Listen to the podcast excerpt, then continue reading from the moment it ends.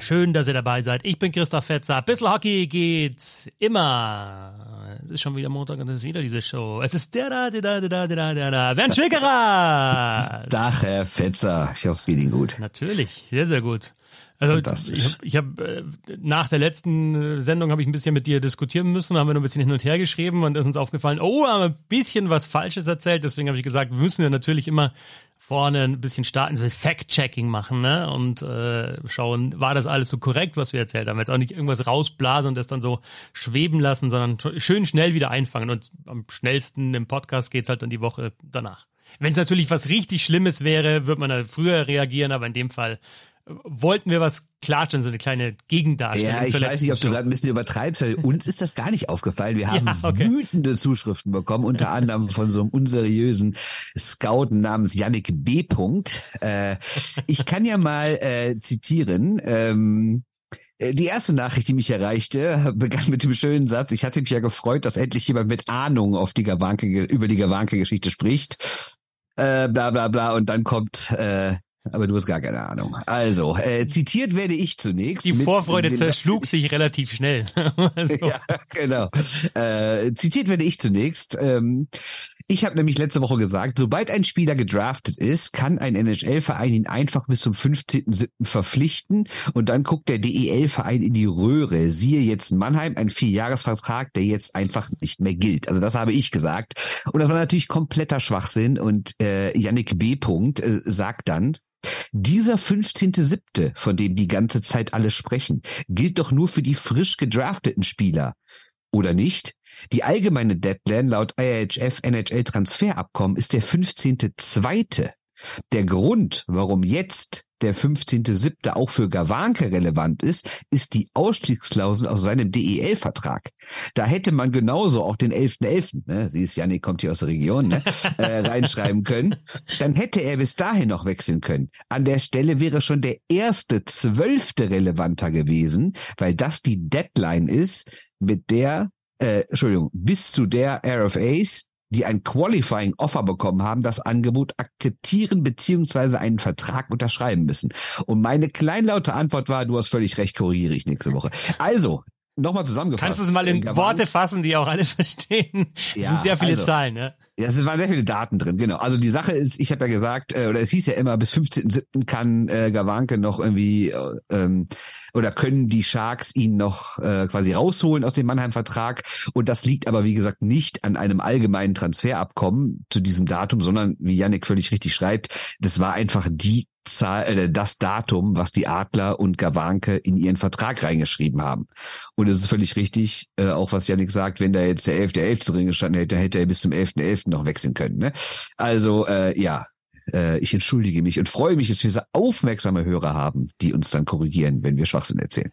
Absolut. Also du, man kann jetzt nicht einfach jeden äh, Spieler äh, schön mal aus dem Vertrag, aus dem gültigen Vertrag rausholen als NHL-Team, sondern es gibt da auch ähm, ja, Klauseln beziehungsweise Fristen, aber trotzdem ganz interessantes Thema, auch weil ich jetzt in der heutigen Eishockey News auch wieder drauf gestoßen bin. Ähm, der Kollege Martin Wiemösterer hat darüber geschrieben und da ging es um den Fall, ich weiß nicht, ob du dich erinnerst, letztes Jahr Andrew Karloff wäre eigentlich zu den Schwenninger Wild Wings gewechselt und äh, wir waren ja letztes Jahr, letzte Woche bei dem Thema Kaderplanung und die haben natürlich mit ihm geplant und er ist dann, obwohl er schon den Vertrag unterschrieben hatte, vor der Saison noch abgewandelt, weil aus der KL ein besseres Angebot kam. Und Hintergrund, schreibt jetzt Martin, ist, dass die Schwenninger Wild Wings da die Transferkarte, die du zusätzlich noch beantragen musst, eben nicht beantragt haben. Damals war es von den Vacu Lakers. Und äh, die DEL fordert ihre Teams auf, eben da auch dran zu denken, weil wenn du das nicht getan hast, gibt, kann der Spieler ohne Vertragsstrafe wieder raus aus diesem Vertrag und sozusagen das bessere Angebot äh, wahrnehmen. Also äh, Klauseln beachten und so Geschichten wie Transferkarten, von denen wir natürlich überhaupt keine Ahnung haben, eben auch äh, beachten. Genau, also zusammengefasst, es gibt durchaus Deadlines, ähm, aber halt, die haben nicht zwingend immer was mit dem Datum zu tun, was uns dann genannt wird. Das Datum jetzt im speziellen Gawanke-Fall ist kein internationales Datum, sondern es ist einfach eine Abmachung zwischen Gawanke und den Adlern, weil die Adler natürlich sich wahrscheinlich gedacht haben, Kollege, wenn du doch noch gehst, dann bitte, aber musst du das so früh machen, dass wir noch reagieren können. Und eben auch nicht überall hin, sondern NHL oder ein weiterer NHL-Vertrag wäre eine Möglichkeit. Also da komplett zu sagen, ja, du das kannst wird wahrscheinlich egal, dann drin gestanden ja. haben, ne? dass er jetzt nicht irgendwie für die zweite tschechische Liga äh, eine Ausstiegsklausel hat, äh, versteht es, glaube ich, von selbst. Dann hat man noch eine Rückmeldung zur letzten Sendung von Thomas, der ja auch in der Bissel Hockey Fankurve ist und die greifen auch ganz gerne auf. Ähm, was ihm aufgefallen ist beim Hören, einerseits kritisieren wir zu Recht die Abstellung, Abstellungsregelung Europa NHL. Wir haben jetzt nochmal klargestellt, dass es äh, dann doch nicht ganz so easy ist für die NHL-Teams, äh, sich die Spieler zu holen. Andererseits pusht ihr äh, oder Bernd die Bedeutung der neuen US-Frauenliga, bei der es dann perspektivisch auch Entry-Drafts analog zu den Herren gibt. Nur sind die Frauen, sind die Frau, Folgen für die Frauen noch schlimmer, wenn dann die Top-Nachwuchsspielerin geht und die gesamte Decke an Spielerinnen in Deutschland beziehungsweise in Europa auf dem Niveau noch immer, noch mehr spannt oder noch immer spannt. Äh, ist ein anderes Thema, finde ich. Also einerseits, du holst ja, dir, holst dir Spieler aus, aus, ähm, aus Europa, die vielleicht einen, einen Vertrag haben oder eine, aber eben dazu eine Ausstiegsklausel und das andere eben ja nicht nur ein, ein Draft, also grundsätzlich, glaube ich, haben wir uns alle damit abgefunden oder damit angefreundet, dass es dieses System Draft für junge Spieler bei den Männern gibt, aber bei den Frauen ist es halt eben jetzt eine komplett neue Liga. Und also ich kann diese, dieses Pushen, ich weiß nicht, ob es Pushen ist, aber ich habe ja die Vorfreude auch äh, ausgestrahlt auf diese Liga. Und eben auch die Hoffnung, dass es dann keine rein nordamerikanische Liga ist, sondern eben auch europäische Spielerinnen da sind. Und dann ist es eben, wenn du den Drafter festlegst, doch nochmal was anderes, dass es äh, für die deutschen Mannschaften äh, Folgen hätte, wenn da jeweils die zwei besten Spielerinnen oder die drei besten Spielerinnen weggehen, ist auch keine Frage. Aber das hatten wir auch besprochen, beziehungsweise du hattest es mit Sandra Abstreiter besprochen äh, bei, bei den Shorthanded News.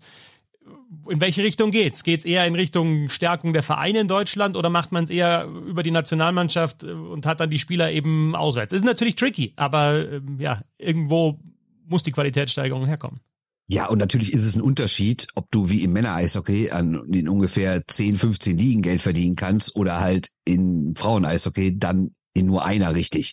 Und ich kann ja niemanden irgendwie vorwerfen, dass sie dann sagt, ich möchte in die Liga gehen, in der es Geld zu verdienen gibt, in der ich mit meinem, mit meiner Leidenschaft, in der ich die hauptberuflich ausüben kann. Ist natürlich was ganz anderes, als wenn du sagst, ja, aber bleib doch bitte bei den Eisbären Juniors. Ne?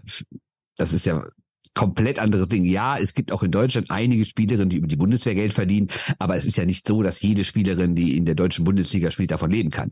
Und das Ziel ist es ja schon in der neuen Liga, wie immer sie auch heißen wird in Nordamerika, dass dort jede Spielerin ein Auskommen hat, dem, von dem sie leben kann. Und das ist natürlich was völlig anderes. Und wir wünschen natürlich Leuten, die ihr Leben lang dafür gekämpft haben oder dreiviertel Leben, wie auch immer, dass sie dann auch wirklich diesen Traum leben können und Geld verdienen können. Und deshalb ähm, naja, natürlich, äh, weiß nicht, ob es da auch eine Form von Transferabkommen geben wird irgendwann mal, dass man sagt, hör mal, wir haben hier eine Spielerin, aber die war sechs Jahre, als sie uns in den Verein kam und die geht jetzt irgendwie mit 18, 19 zu euch. Was ist denn mit den 13, 14, 15 Jahren, die wir die ausgebildet haben? Vielleicht gibt es auch irgendwo eine Kompensation, das fände ich auch richtig. Aber erstmal ist doch jetzt die Sache, lasst die doch mal endlich eine Liga finden, in der sie dann Geld verdienen können. Wobei den, den Zeitpunkt wann man diese Kompensation vielleicht in die Verträge auch aufnimmt oder in das CBA, ja, wäre schon besser, das früh zu machen, ne? weil genau das ist ja auch wieder ein Thema bei, bei der NHL und auch deswegen tut's noch mehr weh, wenn du einen Spieler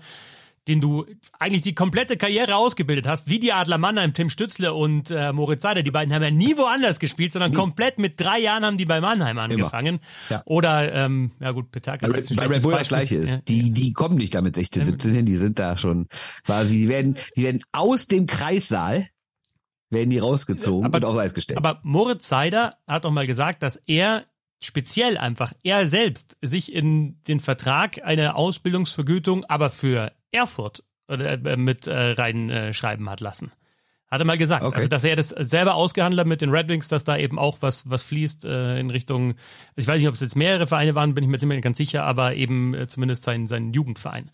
Aber das musst okay, du dann praktisch also, mit deinem. Wenn das wirklich so ist, groß, großes Lob an Moritz Seider. Ja, das musst du aber dann mit deinem Agenten und mit deinem Team, äh, Team dann speziell eben festlegen, irgendwie mit, mit reinnehmen, diese Klausel in den Vertrag, die gibt's jetzt nicht standardmäßig.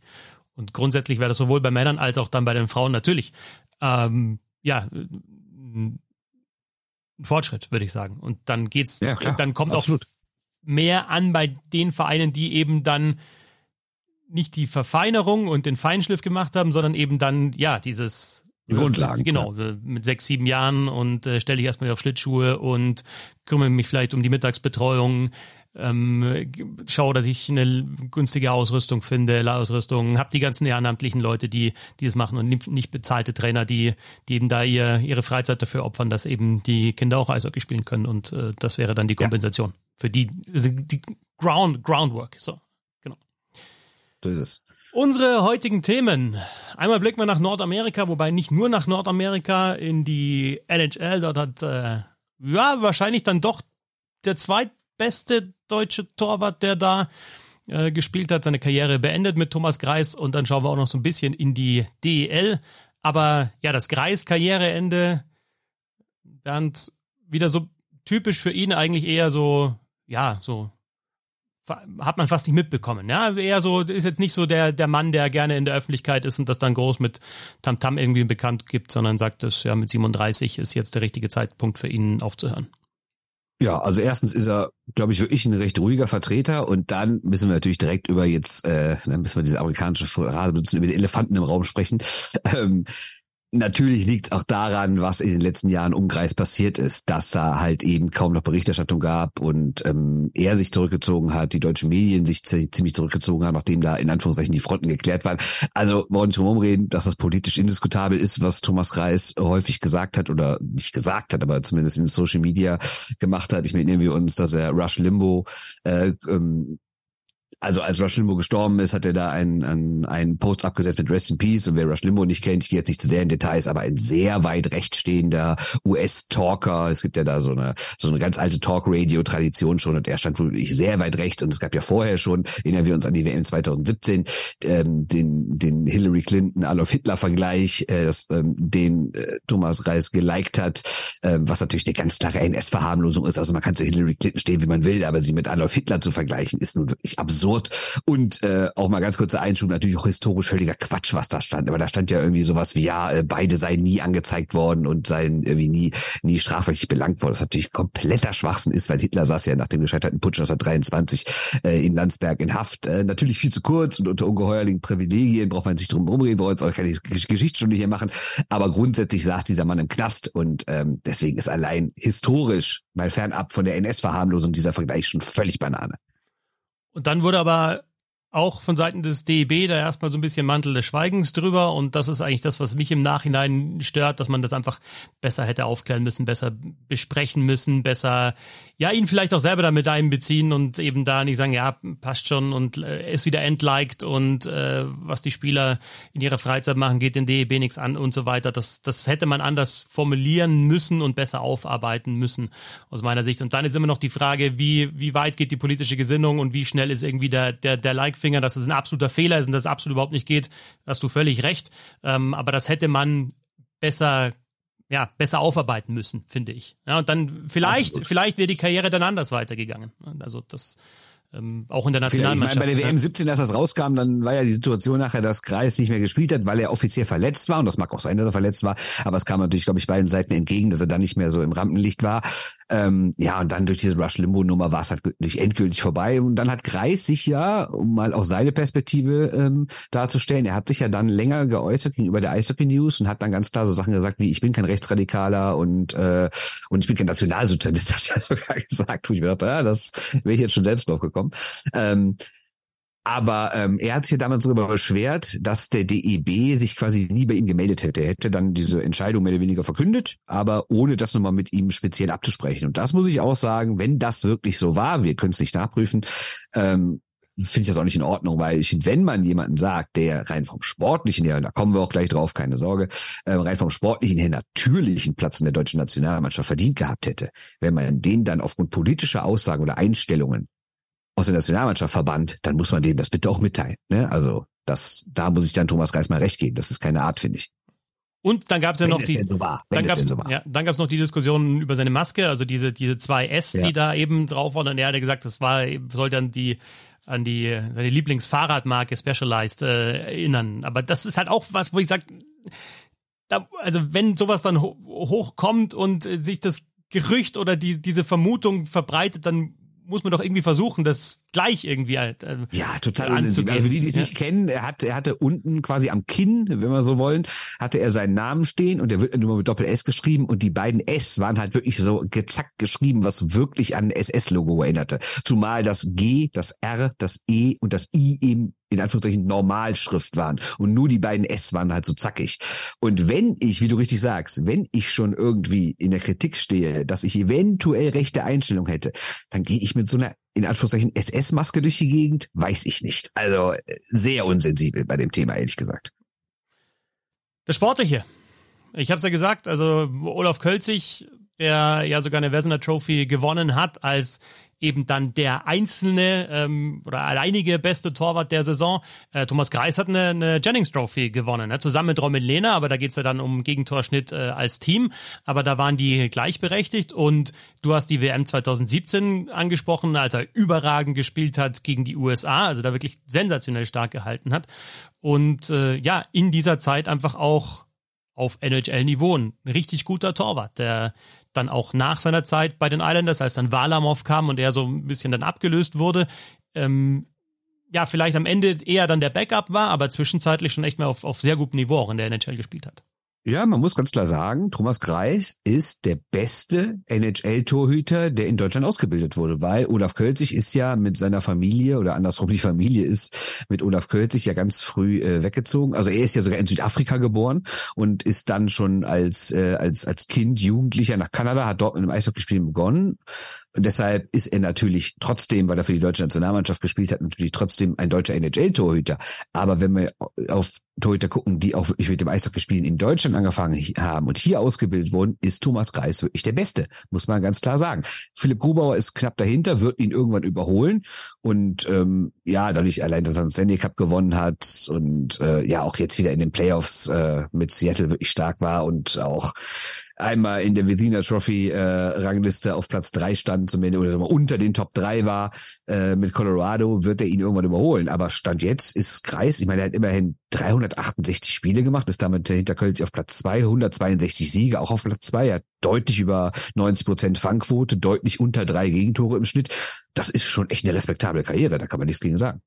Ausgebildet in Füssen, dann gewechselt schon früh im, im Teenageralter nach Köln, da in der Jugend gespielt und dann eben über die San Jose Sharks, von denen er gedraftet worden ist, in die NHL und eben auch bei der Nationalmannschaft mit, mit starken Leistungen. Und äh, ja, 2017, wenn das dann so weitergegangen wäre und äh, es eben diese Kontroversen nicht gegeben hätte, ja, wäre uns wahrscheinlich auch nochmal präsenter gewesen, weil es in den letzten Jahren so, auch, ich meine, in unserer NHL-Kolumne, die wir hatten, war es immer so, ja, den es war dann echt so ein bisschen, den Kreis gibt's ja auch noch, weil Grubauer einfach jetzt aktuell da der bessere Torwart ist und auch natürlich weiterkommt und Kreis äh, erst nochmal die Detroit und jetzt in der letzten Saison ja nochmal bei den St. Louis Blues dann wirklich eben dann, ja gut, mal über 30 Spiele, jetzt in der letzten Saison waren es 21, die er noch bestritten hat, aber dann wirklich da der Backup war und irgendwie, ja, mir hat dann auch so einfach weil er eben vielleicht auch dann so zurückhaltend in der Öffentlichkeit ist insgesamt oder nach den Vorfällen war, so ein bisschen der Bezug einfach zu dem Typen auch gefällt. Ne? Also dann Ganz klar, und man muss natürlich auch sagen, auch diese ganze politische Sache hat mich jetzt auch nicht unbedingt dazu motiviert, äh, ihn auch großartig zu beachten. Ne? Also klar, wenn jetzt noch was anderes Politisches gekommen wäre, hätte man darüber geschrieben, aber sonst, äh, ja, also keine Ahnung, ist jetzt nicht unbedingt mein Lieblingsspieler gewesen, dass ich sage, hey, lass den mal irgendwie genauer beobachten. Ne? Aber wie gesagt, man muss trotzdem sagen, Karriere war groß. Ich habe gerade mal bei Cap Friendly aufgerufen. Er hat doch immerhin 25 Millionen Dollar verdient, ne? Und hatte auch mal einen Vertrag über drei Jahre und 10 Millionen Dollar. Also das war jetzt schon wirklich nicht so ein ganz schlechter, ne? Und schöne Anekdote noch aus dem aktuellen Eishockey News Text, ne? Also natürlich müsst ihr wieder kaufen, ist auch klar. Ähm, lustig zu sehen, wie sich so die Zeiten ändert, ne? Weil in dem Text steht drin, dass Kreis damals nicht mehr mitbekommen hatte, dass er gedraftet wurde. Und stell, stell dir das heute mal vor. Also irgend, und vor allem jetzt dritte Runde gedraftet worden, jetzt nicht irgendwie siebte Runde Runde ganz am Ende, wo du sagst, ach komm, da habe ich eh keine Chance, sondern jemand wird in der dritten Runde gedraftet, was heute ein Riesenthema wäre und er hat selber nicht mehr mitbekommen, ist irgendwie erst am Tag später. Also schon krass, wie sich dann so die Zeiten ändern. Kein Video gemacht selber und sofort die Reaktion in den sozialen Medien gepostet, aber gut, das nee. ging damals dann 2004 war das, als er gedraftet worden ist. Ähm, eh noch nicht, zumindest nicht in der Form, die, die, die es jetzt hat. Ähm, ja, noch irgendwas zu, zu Thomas Greis, was dir so äh, Spielweise vielleicht, ähm, eher, eher, also natürlich Butterfly, Torwart, ähm, aber jetzt aus meiner Sicht, also ist, ist irgendwas hängen geblieben jetzt von der Spielweise, besonders ruhig, ähm, besonders aggressiv, besonders athletisch oder einfach ein, das Gesamtpaket, das gut war? Ja, also Spielweise weiß ich jetzt ehrlich gesagt gar nicht, aber ähm, nee, ich fand schon, dass der, dass der, also es gibt ja auch echt ein paar Highlight-Videos von ihm, ne? Also er hat schon ein paar Sachen gemacht, ne? Und ähm, ja, was mir natürlich noch äh, einfällt, ich meine, war er nicht im Tor bei dem letzten Derby an der Bremenstraße, bei dem legendären Halbfinale, weil er hat ja auch in Köln gespielt. War, war er da nicht im Tor, bei dem die DEG das Spiel noch gedreht hat, weil Jackson den Tor zu früh rausnimmt und Reimer macht dann das entscheidende Tor? Also das ist ja auch noch was, ne? Der Torwart der Kölner Haie zu sein, der das letzte Derby an der Bremenstraße gespielt hat, ist ja auch ganz nett. War das 2005, 6? Ja, ich meine, das war er, ne? Neun Playoff-Spiele bestritten, 2005, 6. Ähm, ja, dann wahrscheinlich war er das. Können wir, können wir, nächste, können wir nächste, nächste Woche gleich wieder ja, anfangen am ja, Anfang. Ja, ja, Seid ihr denn bescheuert? Der hat sich ja doch vorher verletzt. Wisst ihr das nicht mehr? Ja, weil es ist ganz, ganz witzig jetzt auch bei den, bei den Rückmeldungen teilweise auf die, auf die Sendungen. Ich meine, wir, wir versuchen ja wirklich die ganze, auf jeden Fall mal die ganze DL abzudecken und die ganze NHL und dass wir da nicht bei jedem Team äh, so gut drin sind wie ihr, die ihr halt vor allem ein Team verfolgt, äh, absolut klar. Und dass wir nicht alle so gut Pack Doku spielen können wie Sebastian Böhm und äh, Le Affont, Le Affont, äh, ist auch klar. Oh, ich habe, da muss ich, muss ich, muss ich sagen, ich habe jetzt keinen Paktoku vorbereitet, aber da finde ich dann. Ja, egal, dann mache ich einfach eins für dich. Okay, okay. ich habe ich hab das vorbereitet. Später. Ganz Schau, kleines. Schauen, schauen wir erst noch in die, schauen wir erst noch in die DEL. Wir haben ja letzte Woche ähm, über die, ja, die großen Namen gesprochen, ähm, da, was die Top-Teams anbelangt, auch die Kölner Haie so ein bisschen mit dazugenommen, weil es einfach jetzt schon auffällig ist, wie sie den Kader verbessert haben oder aufgerüstet haben und natürlich auch auffällig ist, was da an ja, an, an finanziellen Möglichkeiten dahinter stecken muss. Äh, gab da auch äh, Rückmeldungen, die gesagt haben, ja, das haben sie doch die letzten Jahre von den Spielertypen schon genauso ge gehabt und ähm, warum sollen die jetzt besser sein? Ich denke, dass das schon, wenn es jetzt ähm, die, die Wandlung noch zum, zum Guten kommt und zum richtig Erfolgreichen, dann ist jetzt wahrscheinlich schon der, der Startsignal dafür, was die, was die Spieler anbelangt. Schuster war ja letztes Mal noch nicht ganz offiziell, ist jetzt auch, also André Schuster, nicht Schuster, sondern Schuster, ähm, ist jetzt auch da. Ähm, ist dann auch immer die Frage, wenn einer, der so lange in der NHL gespielt hat, ähm, ob der jetzt, ich sag nur, Jakub Kindl gab's doch mal in Köln, ne, der halt einfach noch ausklingen, austrudeln hat lassen, oder ob du dann einfach noch mal eine, eine richtige Granate bekommst, das ist die große Frage. Übrigens, ehemaliger NHLer, und dann sind wir bei einem anderen Team aus der DEL, äh, Justin Braun musste ich dann tatsächlich nochmal schauen, als die Straubing Tigers äh, die Verpflichtungen bekannt gegeben haben. Ist das der Justin Braun? Und Ihm ja, ähnlich, es ist, ja. es ist der Justin Braun. Ne? Also nicht vergessen, dass der, also jetzt kein, kein unbedingt überragender Offensivverteidiger, aber einer, der halt einem starken Offensivverteidiger den Rücken frei halten kann. Und da schießt mir dann sofort äh, in den Kopf, gibt's vielleicht dann das Duo Brom Brunt äh, bei den Straubing Tigers. Ne? Einer, der halt einfach weiß, was er vor dem eigenen Tor macht und natürlich ähm, jetzt auf DL-Niveau wahrscheinlich mit seinen 36 Jahren dann nach vorne auch noch ein bisschen was zeigen kann und einen eben, der nach vorne antreibt mit Marcel Brandt. Auf jeden Fall, äh, Justin Braun wechselt zu den Straubing Tigers und wir haben uns ein bisschen vorgenommen zu schauen, wer könnte denn... Oh, Moment, Moment, Moment, Moment, Es gibt ja noch die Geschichte, dass er sich angeblich selber angeboten hat. Ne? Also das ja, aber wo, wo, der, wo willst du denn sonst hingehen? Wo willst du denn sonst hingehen? Ah, wer wird denn da aufhören oder in der NHL, da wessen, wen kennen wir über drei Ecken, ja, über Berater, Ex-Spieler, was auch immer. Sondern er soll sich selber bei Straubing ins Gespräch gebracht Aber schau mal, das. große Stadt, ja. ähm, Erfolge, große Erfolge. Flughafen direkt da. Flughafen ja. direkt da, genau. Und eben, ja, wahrscheinlich auch vom Gehalt her, wer kann da die Straubing Tigers toppen? Insofern gibt's ja, ja. nur eine Adresse, wo du hinwechseln kannst. Ja, überraschen sollte uns eigentlich nicht. Das stimmt. Ja, genau. Nee, aber also warum ist halt schön, ja, warum bietest du dich bei den Straubing Tigers dann an in der DL? Das ist äh, ja interessant. Vielleicht hat er einfach ja, mal, der hat einfach mal ein Spiel, ein. ja, der hat, ein, hat ein Spiel gesehen. Also kennen tut er sicher immer wieder über, über Ecken kennen die sich ja alle irgendwie. Und dann hat er gesagt, da Pulverturm, da muss ich hin. Ja, da ist die ja. Stimmung so geil und äh, da, das ist genau da will ich spielen. Und dann habe ich halt jetzt nicht mehr den Burns neben meiner Seite, sondern den Brand neben meiner Seite. Dann muss ich mich vom Namen fast gar nicht umstellen. Vom Aussehen vielleicht schon, aber ich kann genau das gleiche spielen, was ich bei den Sharks halt damals äh, gespielt habe. Ja, ist natürlich die Frage, ist das jetzt so das Endgültige, dass Straube sich mal verabschieden kann, von dem wir sind der kleine Leuteverein hier aus der Provinz und wir sind der kleine Underdog, das gallische Dorf. Also für mich sind sie das ja schon seit Jahren nicht mehr. Aber diesen Transfersommer, ich meine, sie haben ja nicht nur Justin Brown geholt, sondern auch Justin Scott, der jetzt kein NHL-Star im Sinne ist, aber für die DEL wird auch schon ein ordentlicher Spieler sein. Also ist ja auch vorne halt eingeplant. Dann auch so, dass so ein Tyler Sheehy aus Nürnberg darüber kommt der hätte vielleicht auch woanders hingehen können. Ne? Also Straubing ist längst kein kleiner mehr, hat sich mehrfach für die CRL qualifiziert, schon immer wieder gut mit, äh, gut oben mit.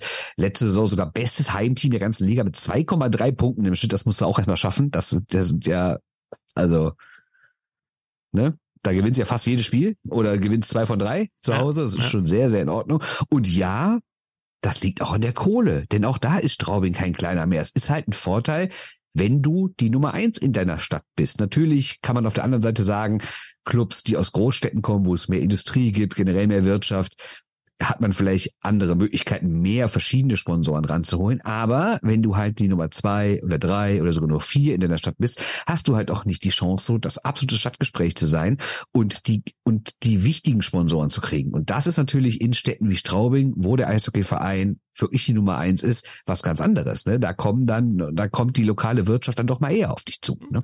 Wie ist, wie ist denn deine Sicht äh, aus, aus Düsseldorf? Ich meine, du bist jetzt da in der Westecke, die Straubing Tigers sind in der Ostecke. Äh, wie ist deine, deine Sicht auf, auf diesen Standort und auch irgendwie auf, auf diese Stadt? Ich meine, es gibt natürlich deutlich größere in der DEL. Es ist natürlich keine Großstadt. Es ist auch ja, ist ja auch, soll ja keine Beleidigung sein, es ist Provinz, ne? Es ist einfach äh, Niederbayern Absolut. und irgendwie ist das ja auch die, die Stärke der Straubing Tigers. Ne? Ich so diese, wenn man so ein bisschen in die Ecken von Deutschland schaut, dann hast du natürlich oben hast du Bremerhaven, du hast dann im, im Westen hast du Schwenningen, auch ein bisschen einfach abgeschieden, ne? da kommst du nicht so leicht hin, ne? das ist äh, keine Direktverbindung jetzt zum Beispiel von München, ne? da ist irgendwie, musst du, wenn du jetzt von München fährst, entweder über den Bodensee unten oder über Stuttgart, also da ist halt einfach so ein bisschen drumherum Niemandsland und Schwarzwald da und dann hast du halt Straubing. Entschuldigung, Entschuldigung, über Stuttgart? Ja, ja. Wo fährst du denn lang?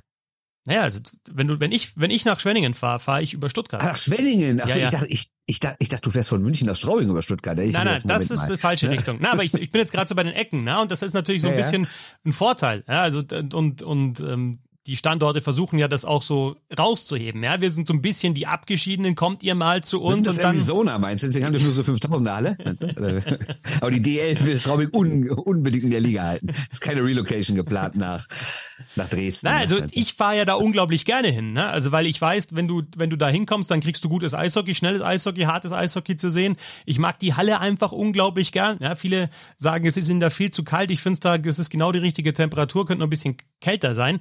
Es ist einfach, das ist, es ist, das ist geil da. Also es macht echt Spaß einfach. Und die, und das ist ja auch, die Mannschaft ist ja auch wirklich jetzt spielerisch in den letzten Jahren so viel besser geworden, dass du weißt, du kriegst da einfach, und du hast die Heimstärke schon angesprochen, du kriegst da einfach ein gutes Eishockey zu äh, sehen, in jeder Hinsicht. Also was das Spielerische anbelangt, Härte, Tempo und auch was die Stimmung anbelangt.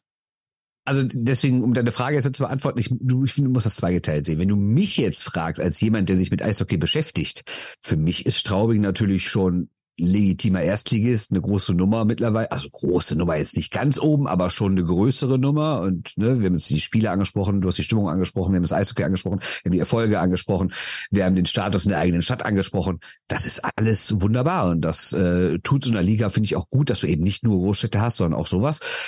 Aber wenn man jetzt mal so den, wenn man jetzt mal so eine Person, also mal nehmen wir mal an, ein Kumpel von mir, der sich nicht mit Eishockey auskennt, sagt, äh, was geht am Freitagabend? Und ich sage, ja, ich muss zur DEG. Gegen wen spielen die? Sage ich Straubing. Sagt er, was? Also Straubing ist für viele, wenn, manche kennen den Ort gar nicht, ernsthaft jetzt. Und für andere ist es, die es kennen, ist es einfach der Inbegriff der Provinz. Ne? Das ist gar nicht böse gemeint. Aber man sieht ja zum Beispiel auch an so Zuschauerauswärtszahlen. Ich habe bei unserem geschätzten äh, Datenzulieferer Le Affront gerade nochmal nachgeschaut. Ähm, es gibt genau zwei Mannschaften der ganzen Liga, die auswärts weniger Fans anlocken. Das sind Iserlohn und Schwenningen. Also Straubing ist trotz, und die sind natürlich sportlich nicht ansatzweise so erfolgreich, also trotz der guten sportlichen Entwicklung zieht Straubing auswärts niemanden in die Hallen, weil es halt Ne, wie gesagt, es gibt ja nicht umsonst den Gag, dass Leute das Straubingen nennen, ne, weil es halt wirklich sehr, sehr provinziell klingt, weil es weit weg ist, weil man sonst nichts aus Straubing kennt, wenn man halt nicht gerade aus der Region kommt. Und ja, es ist wirklich der Inbegriff der Provinz. Aber das liegt halt eher an Leuten, die mit Eishockey nicht so viel zu tun haben. Ich glaube, Leute, die wirklich, die Leute, die eine Dauerkarte haben, die Leute, die sich regelmäßig, vielleicht sogar täglich mit der DEL beschäftigen, die werden Respekt vor Straubing haben und sagen, krass, was sich da in den letzten Jahren entwickelt hat. Weil wir dürfen ja nicht vergessen, dass Straubing jetzt nicht einer von diesen ganz alten Erstliga-Traditionsstandorten aus Bayern ist, wie Landshut, Kaufbeuren, Rissersee, Rosenheim und sowas. Da zählt Straubing ja nicht zu. Ja, aber aus dieser Region, Niederbayern, gibt's eben noch das Landshut genannt, was nicht so weit weg ist von Straubing, und Deckendorf zum Beispiel, was nicht so weit ist von Straubing. Und man muss sagen, Straubing hat sich eben in die erste, in die DEL gearbeitet, da ist auch aufgestiegen damals und hält sich in der DEL. Und die anderen niederbayerischen Top-Clubs vor allem natürlich der EV Landshut, der natürlich erst größere Stadt, ne, ähm, Hauptstadt vom Regierungsbezirk Niederbayern, auch das Selbstverständnis von, von, von den Eishockey-Fans, okay, wir müssen eigentlich da die beste Mannschaft sein, die sind drunter. Insofern du, hast die Finanzen angesprochen, aber auch was das, was das sportliche Arbeiten anbelangt. Ähm, also Straubing ist jetzt die letzten Jahre nie in Richtung irgendwie Abstiegsgefahr äh, gekommen. Ne? Also vor fünf, sechs Jahren hast du gesagt, ja, okay, vielleicht mal so ein ja, in Richtung Platz 10 mal schielen. Dann kam die Zeit ähm, mit, mit, äh, mit Connolly, ähm, der, der da einfach ja, absolut Top-Spieler war in, in, in, äh, in der ersten Reihe und natürlich auch äh, entsprechend dann ja, gut gescored hat und eben die, die Mannschaft auch getragen hat. Und dann hast du aber um ihn rum einfach eine, ein sehr gutes Team jetzt mittlerweile gebaut. Und auch Spieler, die schon lange da sind. Und was sie auch sehr, sehr gut machen, finde ich, ähm, sie haben einen, einen Kern an deutschen Spielern, die eben auch aus der Region kommen und bei denen du weißt, okay, es gibt, gibt jetzt nicht irgendwie so die Option, wenn die so 27, 28 sind und gut sind, dass die vielleicht da nochmal den Schritt weg machen oder auch äh, Anfang 30, sondern die sind ja eigentlich da zu Hause und sind da verwurzelt und kommen eher zurück, wie zum Beispiel Marcel Brandt. Also ich weiß nicht den ja, aktuellen Kader, ich gehe jedes Jahr, ich gehe jedes Jahr, ich gehe jedes Jahr den Kader der Schraubing Tigers durch und die letzten Jahre war es vor der Saison immer so, alle deutschen Spieler oder alle, sagen wir so, alle in Deutschland geborenen Spieler des Kaders sind auch in Bayern geboren. Also die kommen wirklich, ja. die zählen da und das ist, das ist nicht blöd, das ist clever. Ja, okay, aber ich habe gerade extra nachgeguckt, es gibt keinen einzigen gebürtigen Straubinger im Kader, ne? Also es, es gibt aber auch, auch nur einen gebürtigen Straubinger, der DL gespielt hat, und das ist Stefan Leubel. Genau, und das ist halt der Unterschied ja. auch zum Beispiel zu so einem Landshut, ne? genau. die halt dann, ja, die halt dann wirklich schon diverse Legenden des deutschen Eishockeys hervorgebracht haben. Und da ist Straubing natürlich ein bisschen weit weg. Und wenn man sich ähm, auch wieder Eishockey News, da sind ja immer so die Kader, die aktuellen drin und wie sie aufgestellt werden könnten. Wenn man es jetzt aktuell anschaut, ne, sieht das schon sehr nach Oldschool deutsches Eishockey aus. Äh, also laut dieser Aufstellung sind der Stammtorwart und die ersten beiden Reihen, also elf Spieler, sind genau zwei Deutsche bei, ne? Ja. Also die setzen schon sehr in den entscheidenden Situationen auf Nordamerikaner, ne? Also so ist es nicht. Ne? Obwohl man ja aus der absoluten echten Eishockey-Region kommt, wo man denken könnte, ja, da könnten auch mal so zwei, drei selbst ausgebildete in den Reihen weiter vorne sein, sind aber nicht. Und wenn man jetzt guckt, der neue in Anführungszeichen Hoffnungsträger, der die U23, also wegen der U23 gekommen ist, ist Linus Brandl von den Jungadlern, ne? Und ich frage mich halt, müsste es nicht irgendwie der Anspruch sein, auch ein paar Leute aus dem eigenen Nachwuchs in den oberen Reihen zu haben. Ne? Wenn man schon sagt, wir sind ja aus der, der Eishockey-Region überhaupt und so. Ne? Übrigens, mit Leubel, also um das nochmal noch mal zu äh, nochmal, nochmal ähm, zu berichtigen. Stefan Leubel war der erste gebürtige Straubinger, gebürtige Straubinger, der für Straubing in der DL genau, gespielt hat. So rum. Stettmar zum Beispiel, Jonas Stettmar letztes Jahr äh, mit Ingolstadt sehr, sehr erfolgreich, auch in Straubing ähm, geboren, aber nie, wenn ich richtig äh, informiert bin, muss ich mal kurz nachschauen, ähm, ja, in Regensburg. Doch, äh, ERC Straubing war ähm, Jugendteam und dann ab 2014 hat er, oder äh, 2014 fängt zumindest die Statistik bei Elite Prospect an, da hat er in Regensburg gespielt, dann Ingolstadt und mittlerweile ja jetzt zu den Eisbären Berlin. Also nur, aber Leubel war der Erste, der eben aus dem eigenen Nachwuchs den Sprung ins Profiteam in der DEL bei den Straubing Tigers geschafft hat. Und du hast recht, aber ich finde, dass sie da auch in den letzten Jahren so ein paar Schritte gemacht haben, so ein Zamanski zum Beispiel, so ein, so ein Brunnhuber, ähm, könnte natürlich noch prominenter sein, aber es gibt zumindest die Spieler. Und die Kooperationen mit den umliegenden Vereinen gibt's ja genauso. Insofern ähm, ja, könnte da die nächsten Jahre noch was passieren. Ich finde manchmal die, die, die, die Kaderzusammenstellung, oder du weißt zum Beispiel, die setzen immer auf einen Nordamerikaner als ersten Torwart. Das war die letzten Jahre immer so. Auch wenn man jetzt selbst in der letzten Saison ähm, dann irgendwann sagen könnte, konnte, okay, war ähm, Miska der Bessere oder hätten sie nicht besser mit, mit auf Google setzen sollen komplett? Also es ist immer so, so ein bisschen was ist schon vorgegeben auch. Also es kommen dann auch eben, also Matsumoto war ja auch mal im Gespräch bei, bei Straubing, bevor er dann doch nach Krefeld gegangen ist. Das hätte, habe ich mir gedacht, okay, das hätte dann gepasst. Ne? So einer, der über 30 ist, auch einen deutschen Pass hat, äh, nordamerikanischer Hintergrund, ja, ist schon auch ähm, viel. Ja, so ist es. Kann ich ja, gar nichts mehr ergänzen. Jetzt fragt ihr euch wahrscheinlich, was, warum sprechen die überhaupt über die Straubing Tigers? Wir wollen natürlich über alle DL-Teams jetzt im Laufe des Sommers mal so ein bisschen äh, zumindest sprechen. Aber die, die ursprüngliche Frage war ja, wer wird Ingolstadt 2.0? Also wer hat so die Chance, mal da reinzustoßen in natürlich äh, München, Mannheim, Berlin, vielleicht jetzt auch eben mit dem, mit dem aufgerüsteten Kader, die Kölner Haie, also in diese ja, in diese Strukturen an der Spitze, auch Wolfsburg natürlich dann ein bisschen dabei, ähm, diese Strukturen so ein bisschen aufzubrechen. Und Ingolstadt hat es in der vergangenen Saison geschafft. Aber was schon nochmal der Unterschied ist, würde ich sagen, ähm, Ingolstadt hat halt einfach, ja, was, was den Trainer anbelangt, glaube ich, nochmal eine Nummer, Nummer höher gegriffen, ne? Im, äh, Mark French im Vergleich zu Tom Pokel. Der ist jetzt lang da.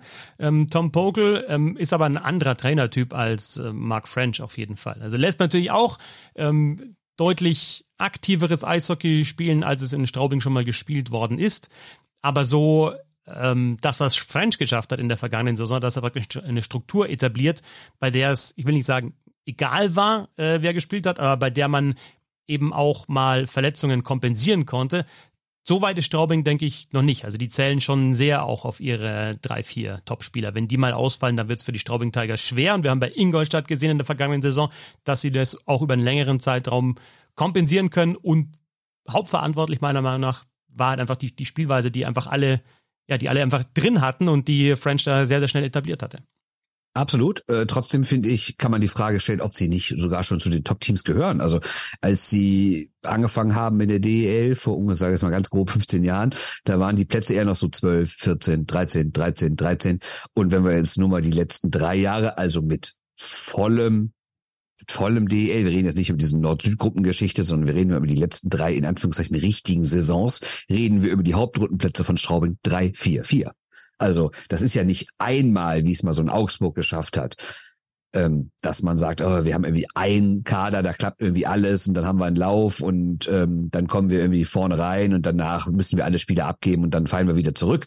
Sondern Straubing ist jetzt vier Jahre, vier Saisons, nee Quatsch, vier Jahre und drei Saisons in Folge muss man ganz klar sagen, gehören sie zu den Top vier Mannschaften in dieser Liga. Und das ist ja dann kein Zufall oder kein Ausreißer mehr. Ne? Die Frage ist natürlich, schaffen sie das jetzt nochmal oder geht jetzt irgendwann nochmal wieder ein bisschen zurück?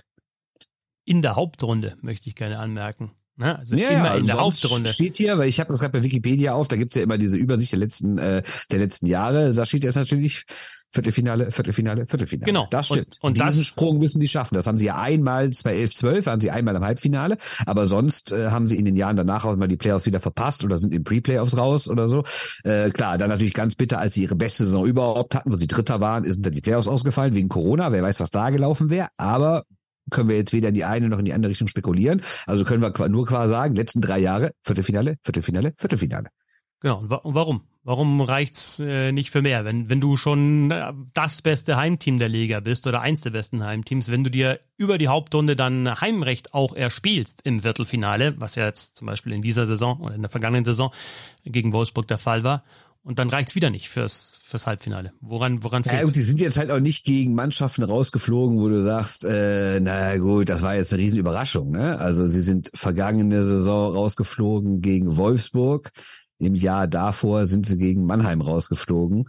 Also das sind natürlich auch Teams, äh, gegen die darf man dann auch mal ausscheiden. Und äh, in dieser Nord-Süd-Saison, wo sie dann ja auch die Playoffs erreicht haben, äh, sind sie auch gegen Mannheim raus. Das heißt zweimal Mannheim, einmal Wolfsburg. Und ja, ähm, und ja das darf halt auch mal passieren. Ne? Aber auch immer extrem bitter und ja, teilweise siebtes Spiel. Ne? Genau, ja, siebtes Spiel oder erinner dich, ähm, äh, Mannheim damals, Torwart raus, äh, Endras, 3-0 Führung im entscheidenden Spiel. Also ja. ich denke, dass die Straubing Tigers auf jeden Fall die sportliche Qualität haben fürs Halbfinale, vielleicht sogar auch mal für mehr, also siehe Ingolstadt in der vergangenen Saison, aber ich finde auch, dass der, der Kopf da eine Rolle spielt. Also die haben so oft jetzt die letzten Jahre gezeigt, dass sie die Qualität äh, haben für, für eine lange Saison und dann immer diese eine Hürde nicht genommen. Also dramatisch 2021, auch schon angerissen, Adler Mannheim, 3-0 Führung, 10 Minuten vor Schluss, Endras raus, Tore, Tore, Tore, verlieren das in der Verlängerung. Entscheidendes Spiel, zu Hause.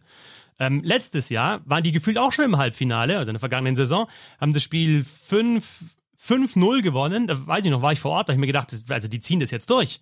Ja, führen kurz vor Schluss in Spiel 6, drei Minuten vor Schluss führen die noch gegen Wolfsburg, kassieren einen Ausgleich, verlieren eine Verlängerung, Spiel 7 raus. Erinner dich, wie verzweifelt Marcel Brandt da war im Interview, weil er irgendwie ja auch ja. keine Erklärung mehr gefunden hat, ähm, woran es liegt. Und da sind wir doch wieder bei dem Thema, was es so oft gibt im Eishockey dass du Mannschaften hast, die eigentlich die Qualität haben, weit zu kommen, aber erstmal entweder ihre Nemesis bezwingen müssen oder eben diese eine Hürde nehmen müssen. Also schauen die NHL, Capitals damals mit den Penguins, äh, Maple Leafs jetzt äh, erste Runde, was weiß ich in den 90er Jahren, äh, die, die Rangers beim Titelgewinn, irgendwie die Devils, einfach Mannschaften, an denen du vorbei musst oder eben diese Hürden, die du nehmen musst. Und wenn du diese Hürde genommen hast, dann entwickelt sich oft eine, eine, eine Eigendynamik und äh, der Kopf sagt auch, ha, jetzt haben wir das geschafft, jetzt, jetzt klappt's, jetzt geht's nur noch, nur noch in Richtung Finale und vielleicht zu mehr.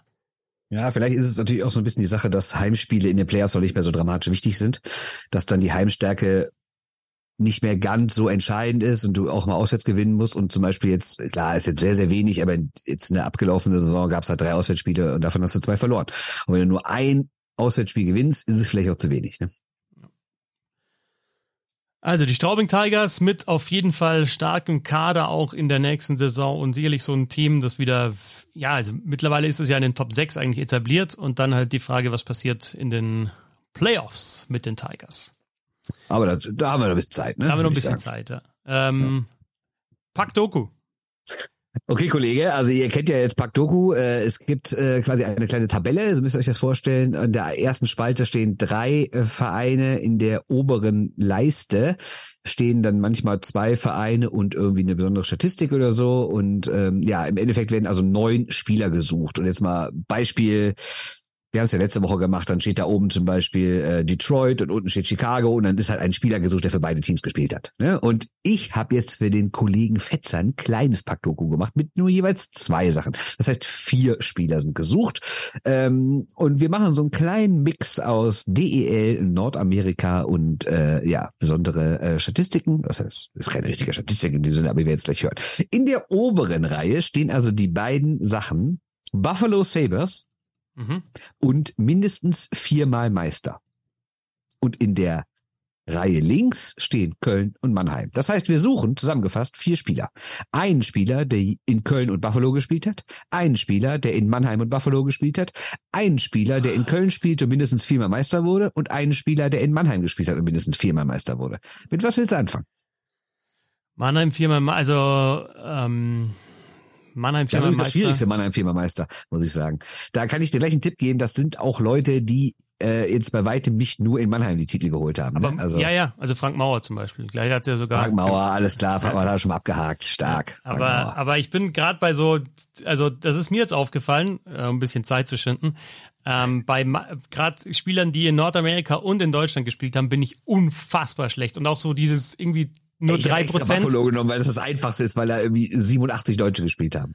Ja, also. ja, ja, aber also da, die Frage ist halt. Ähm, ja, du brauchst jetzt nicht einen, der irgendwie gedraftet wurde, ja, okay. ein Spiel für die gemacht hat, dann also, noch 17 Jahre AHA gespielt hat und dann vier Minuten in Mannheim gespielt hat. Ne? Ja. Ne? Denk einfach an deutsche Spieler. Also, wer hat in Buffalo und Köln und Buffalo und Mannheim gespielt? Also Buffalo und Köln, Erhoff.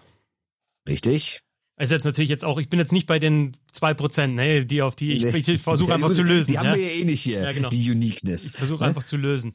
Ähm, bei Köln wäre ich jetzt gerade gesagt, ja, mindestens viermal Meister Köln im Tor, ähm, äh, Peppi heißt dabei. Nein, nicht. Das war ja der andere, der in Düsseldorf gespielt hat. Wie heißt der nochmal? Der war auch ganz gut. Nicht hat, ein, hat der nicht mal dir einen Schläger unterschrieben sogar? Findest du den richtig gut? Diesen einen Düsseldorfer Torwart. Ein. Hilf mir mal. 90er mir Jahre, Düsseldorf. Ja. Ähm, irgendwie mit Klaus Merck? Von nee. irgendwas von irgendwas von irgendwas von, ne? Ja, genau. ähm, Köln und äh, Mannheim und Buffalo Sabres, ähm, äh, ja gut, also eigentlich ein bisschen leicht hast du es mir jetzt gemacht. Jetzt die Reihenfolge her. Okay. Nee, nee, pass auf. Was ich hab's jetzt? Köln und Buffalo habe ich eher aufgewonnen. Mannheim, Mannheim ja. und äh, Buffalo ist auch total easy mit ähm, mit Hecht. So easy ist es nicht. Mit Hecht. Jetzt deutlich weniger. Mit Hecht. Ja, richtig, alles klar. Genau, und jetzt ähm, Köln und viermal Meister ist vielleicht dann eine Hürde, wenn ich dann irgendwelche immer erwischt, die nur dreimal geworden. Also reden wir von Meister, also Deu deutscher Meister oder reden wir von DL-Titel? Egal, Meister steht hier. Okay, ich schau mal, die kurze stehe ich natürlich jetzt auch wieder auf dem Schlauch, aber ähm, ein bisschen zurück in den viermal Meister. Mir fällt aktuell, auch wenn es Wahnsinn ist, fällt mir keiner ein.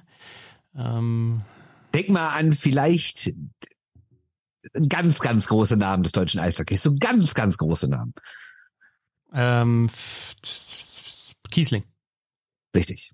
Kiesling. Kühnacke wäre auch gegangen. Wie oft ist Kiesling mit Ah, ah, insgesamt deutscher Meister, jetzt wieder. Ich habe Ja. jetzt, immer- ich habe jetzt immer genau, okay, gut. Wie oft wurde Ja. Kiesling mit, mit Köln deutscher Meister? Ich glaube viermal. Okay.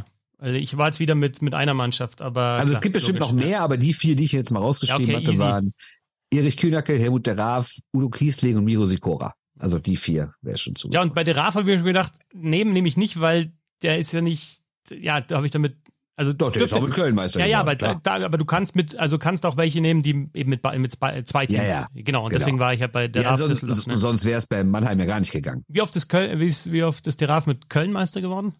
Oh, ich Also die- glaube. also warte über vier ist auf jeden Fall- elf, Fünfmal Düsseldorf, dann bleiben noch sechs übrig. Viermal, glaube ich, oder? Okay, auch. Weil ich dachte nämlich, dass er unter vier ist bei Köln. Kann auch sein. Überbrück mal kurz, dann google ich das und dann tun wir so, als hätten wir das direkt gewusst. Ah, Wikipedia, Helmut der Raaf, Erfolge. Viermal Meister mit Köln. 84, 86, 87, 88. Okay. Dann fünfmal mit Düsseldorf und zweimal mit Mannheim, wobei er da natürlich nicht mehr Stammtorhüter war, aber elfmal deutscher Meister. Ganz nett, der Helmut. Aber schau, das ist Äh, jetzt wieder wenn- das. wenn Wenn du das halt, wissen, äh, wenn, wenn du das, wenn du das, Mannheim Buffalo hätte es einen absoluten, äh, einen absoluten Profi-Tipp von dir geben können, aber ich wäre auch nicht drauf gekommen, weil ich es eben nicht gegoogelt hätte. Jason Pommenville. ah, geil. Ist ja da hingegangen. Stimmt. Ja. ja. Und weißt du, wer noch viermal, viermal, also wer bei Mannheim gespielt hat und viermal Meister wurde? Danny aus dem Birken zum Beispiel. Stimmt, ja. Aber so denke ich, Niederberger. ja, aber um die Ecken denke und ich auch dann da eben Helmut nicht. Raff. Ja, aber um die Ecken denke ich eben nicht, weil ich mir immer denke, Nee, ich ich muss nicht. den halt mit dem mit dem Verein komplett verbinden und nicht immer. Genau. Ja. Also das ist Genau. halt das. ich habe jetzt, ehrlich gesagt, Danny, denke ich bei Danny aus dem Birken auch nicht an Mannheim, wenn ich ehrlich bin. nee, immer an Iserlohn sofort. Iserlohn meistens, ja. So ist es. Und Straubing. Ähm, ich, ich bin noch nicht ganz sicher, ob das so gut funktioniert hier im, im Podcast, weil es schnell irgendwie, wie gesagt, Live-Situationen gleichzeitig reden und nachdenken bin ich nicht so gut. Also bin Ich ich, bin ich nicht ich so mache gut. mit dir Podcast, ich weiß. Okay. Nee, aber keine Ahnung, es ist ja eh schwer, das ist ja eher so was Visuelles, so, so, Ja, so ein eben. Sudoku, Pack-Doku. Ja. Vielleicht machen wir bald wieder mal ein anderes Quiz. Aber wir dachten, wir sind gerade alle so im Pack-Doku-Fieber. Übrigens habe ich gestern völlig versagt. Ne? Gestern war ja eigentlich das Einfachste, denkst du. Es waren ja einfach die große. Anführungszeichen mitdenken bitte Original Six.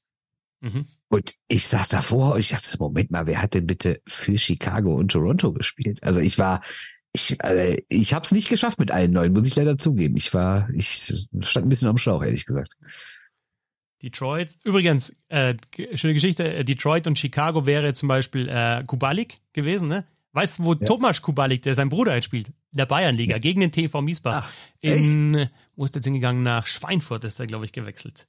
Der Bruder, der Bruder, der Bruder von Kubalik spielt künftig in der Bayernliga, ist doch sensationell. Und ja, möglicherweise ist es jetzt schon offiziell mit Brady Lamp. Also das ist ja, die, die, die Liga ist eh Wahnsinn.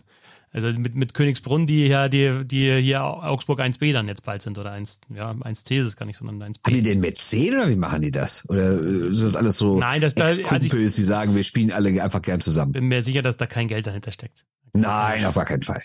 Nein, nein, nein. Die spielen einfach so, weil weil es Freunde sind. Thomas Kubalik, äh, zuletzt in Frankreich gewesen, jetzt spielt er beim ERV äh, Sch- Schweinfurt in der vierten deutschen Liga, in der Bayernliga. Ja. Warum nicht? Bernd, vielen Dank. Christoph, ebenfalls vielen Dank. Ich werde in die. Eishalle, weißt du das? Geil. Am, Ja, es ist ein bisschen absurd. 17. ne? Also es ist Juli. nicht ganz so heiß mehr hier. Ne, wir haben jetzt 26 Grad hier gerade, aber äh, ja, die DG gleich aufs Eis. Also nicht die komplette Mannschaft, aber zumindest die, die schon aktuell hier sind. Offizieller Trainingsstart ist erst in ein paar Wochen. Aber gleich geht's erstmal aufs Eis mit neuem Chefcoach Thomas Dolak. Sehen, Machst du dir der so die Mannschaft scheucht. in dieser Woche machst du dir ein Bild und dann können wir nächste Woche unter anderem mal über die DEG sprechen zum Beispiel. Warum nicht? Da fällt mir was ein. Ja. Bis dann. Das ist eine gute Voraussetzung für den Podcast, glaube ich. ja, genau. Gleichzeitig denken und sprechen. Ciao, ciao. Ja, so ist es. Mach's gut. Ciao.